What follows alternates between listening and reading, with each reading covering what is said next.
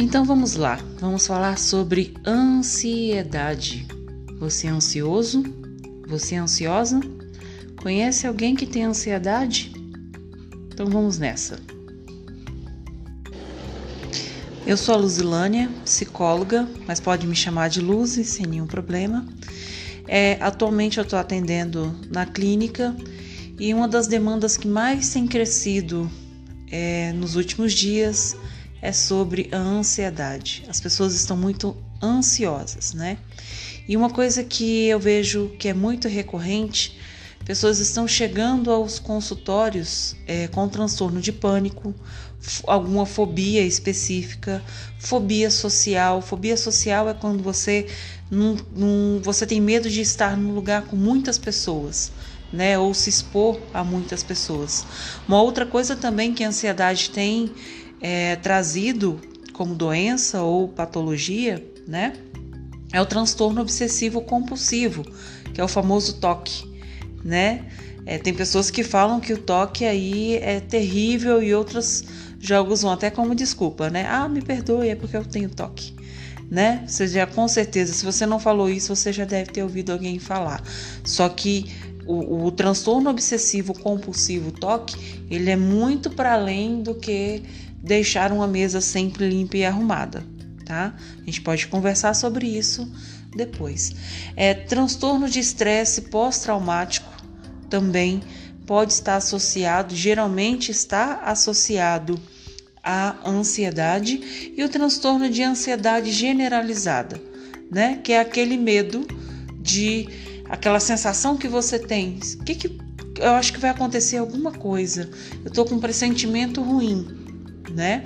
Então, isso pode ser uma ansiedade generalizada, não é só isso, né? O transtorno de pânico, muitas vezes, ele pode estar associado a algum trauma, como foi dito, ou alguma situação, né, que muitas vezes pode ter até acontecido na infância. Né? Por exemplo, tem pessoas que quando eram crianças não tiveram um contato tão amigável com o cachorro. E hoje só o latido do cachorro já te dá uma falta de ar, um suor nas mãos, uma inquietude, o coração, né? Você fica inquieto, angustiado, o coração acelera. Algumas pessoas já, já me relataram que até desmaiaram quando foram chegar perto de um cachorro ou quando ouviram um latido de um cachorro, né? Então, assim, que aí no caso já é uma fobia específica também nesse caso.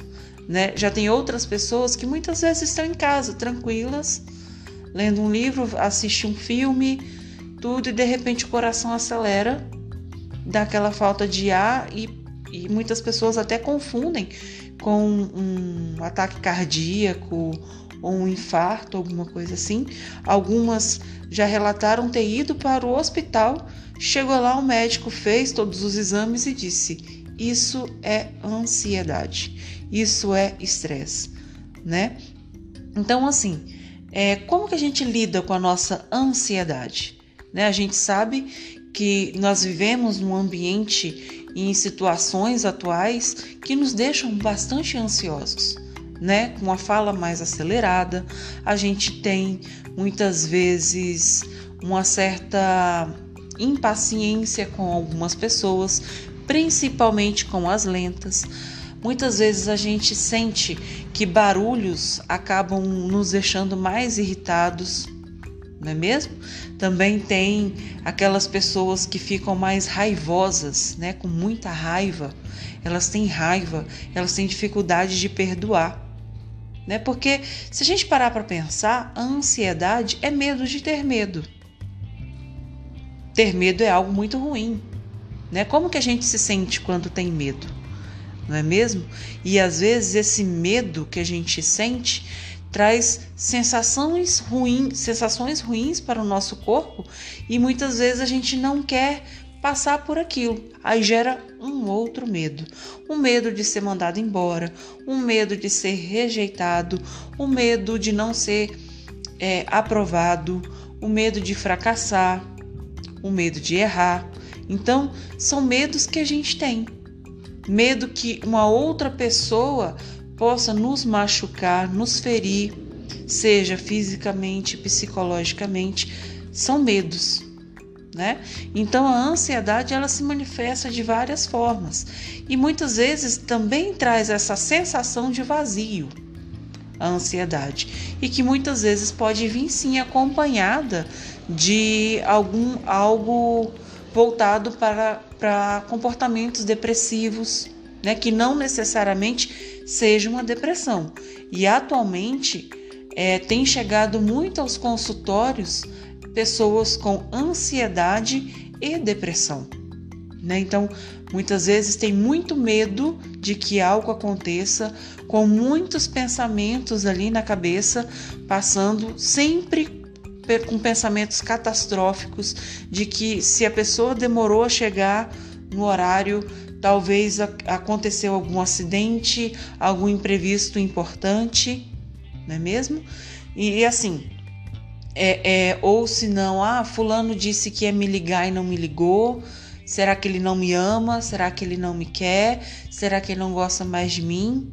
Né? Ou quando você também fica é, com pensamentos, ideias, né? Às vezes até com algumas evidências disso, né? De você ser trocado por uma outra pessoa ou a pessoa esquecer de você por algum motivo e ali você vai alimentando crenças de que você não é o bom o suficiente. E aí você se agarra também ao perfeccionismo, porque é tanto medo de errar que muitas pessoas vão escolhem dois caminhos, ou vão fazer aquilo é, sempre com perfeccionismo e nunca aquilo vai estar pronto, ou não vão fazer, né? Que é a procrastinação. Então, meu papel aqui hoje não é dizer o que você tem que fazer, mas trazer reflexões. Como que está a sua ansiedade? Como que está o seu corpo? Como é que está a sua vida no hoje, aqui e agora? Geralmente nós somos muito motivados a pensar em metas a curto prazo e a longo prazo, mas também temos que pensar e é importante prestar atenção na nossa vida hoje, no seu corpo, na sua pele, né? na sua alimentação, na quantidade de água que você está tomando, nas suas atividades físicas. Como que você está se cuidando hoje para um futuro? Então, é um convite para que você venha comigo é, a gente descobrir juntos, né? Eu não sei muitas coisas, eu estudo bastante, mas eu acho que a gente tem muito a aprender sobre ansiedade. Cada pessoa que está me ouvindo agora, eu digo que tem uma ansiedade diferente, né? Por mais que eu estude, por mais que eu leia, por mais que eu me dedique a tentar imaginar quem é que está me ouvindo nesse momento, né? mas infelizmente eu não sei as suas vivências, eu não sei o que você teve que fazer para chegar até aqui. Então, eu peço, se possível, faça terapia, porque um terapeuta ele vai olhar para você, ele vai ter um olhar direcionado para você e vai reconhecer a sua ansiedade e vai te ajudar a lidar com ela. Tudo bem? Então, vai ser curtinho, não vai ser muita coisa que eu vou falar aqui e qualquer dúvida vai lá no meu Instagram LuziPsi. Pode enviar perguntas, dicas de assuntos que você gostaria que eu falasse. Tudo bem? Um forte abraço e se precisar pode contar comigo.